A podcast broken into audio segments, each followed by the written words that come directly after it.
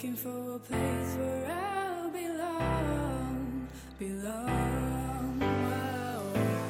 Maybe I fall, or maybe Hey guys，各位同学，大家早上好，我是姚老师，欢迎大家来到今天这一期的英语口语每日养成。今天的话呢，我们来学习这样一段非常简短的台词：Stay put, I'll be right back. Stay put. I'll be right back.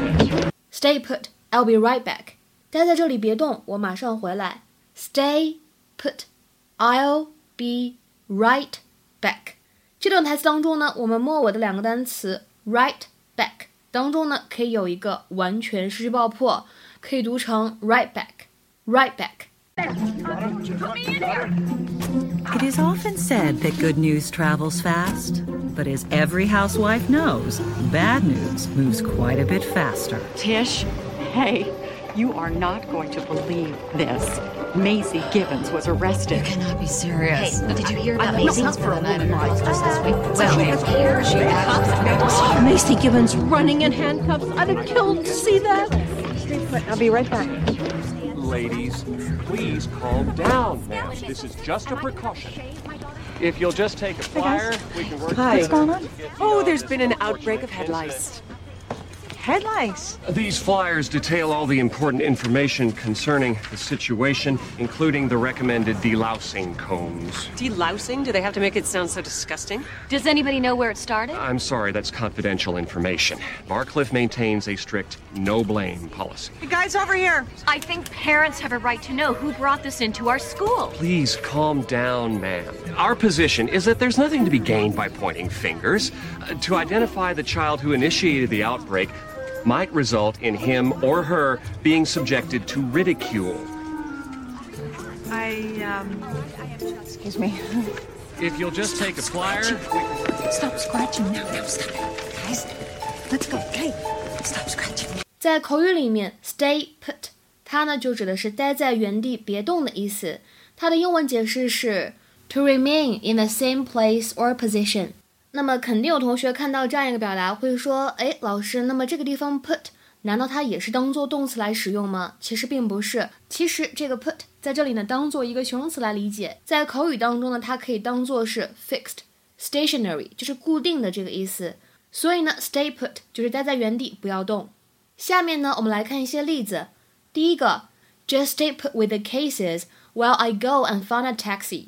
把箱子放着，在原地等我，我去打辆车。Just stay put with the cases while I go and find a taxi。再比如说第二个例子，I'm coming for you. Just stay put till I get there。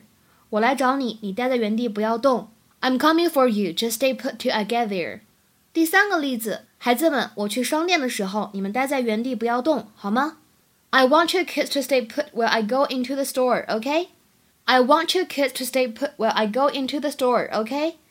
那么再比如说这样一个例子 ，And you stayed put for all these years, I would have thought you'd find a different career by now. 那你这些年都还在原来的工作岗位啊，我还以为你会找一个新工作呢。And you stayed put for all these years, I would have thought you'd find a different career by now. 再比如说下面这个例子，I'd like to move house, but my wife wants to stay put. 我想搬家，但是我妻子呢不愿意换地儿住。I'd like to move house, but my wife wants to stay put. 那么说到这个待在原地不要动，如果呢你们是在国外，警察叔叔跟你说别动，那么这个时候会用一个非常简单的词，可以说 freeze，freeze，f r e e z e，就是冰冻、冷冻这个意思。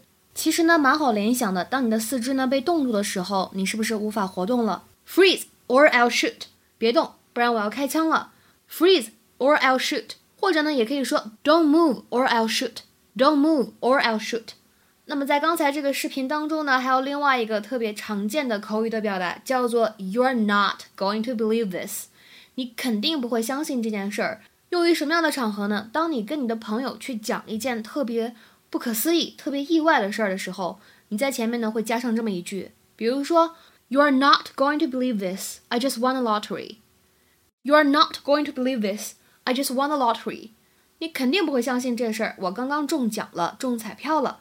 那今天的话呢，请各位同学尝试翻译下面这个句子，并留言在文章的留言区。跟你讲哦，简直不敢相信，被我放鸽子的那个男生现在还在等我呢。跟你讲哦，简直不敢相信，被我放鸽子的那个男生，现在还在等我呢。那么这样一段话应该如何来翻译呢？期待各位同学的踊跃发言。对了，今天晚上八点钟的时候呢，我们会在微信群当中进行免费的英语口语角的活动。这次的话题呢是巴黎圣母院大火这个事件。我们每一次呢在口语角活动开始之前，会给大家准备一些 background information，就是背景知识的介绍，还有像一些关键词的这个 vocabulary 词汇的一个积累。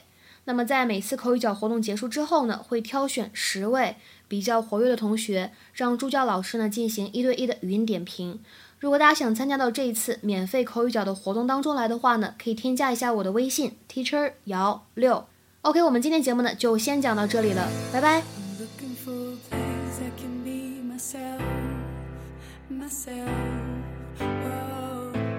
Looking for a place where i'll safe again, feel safe again.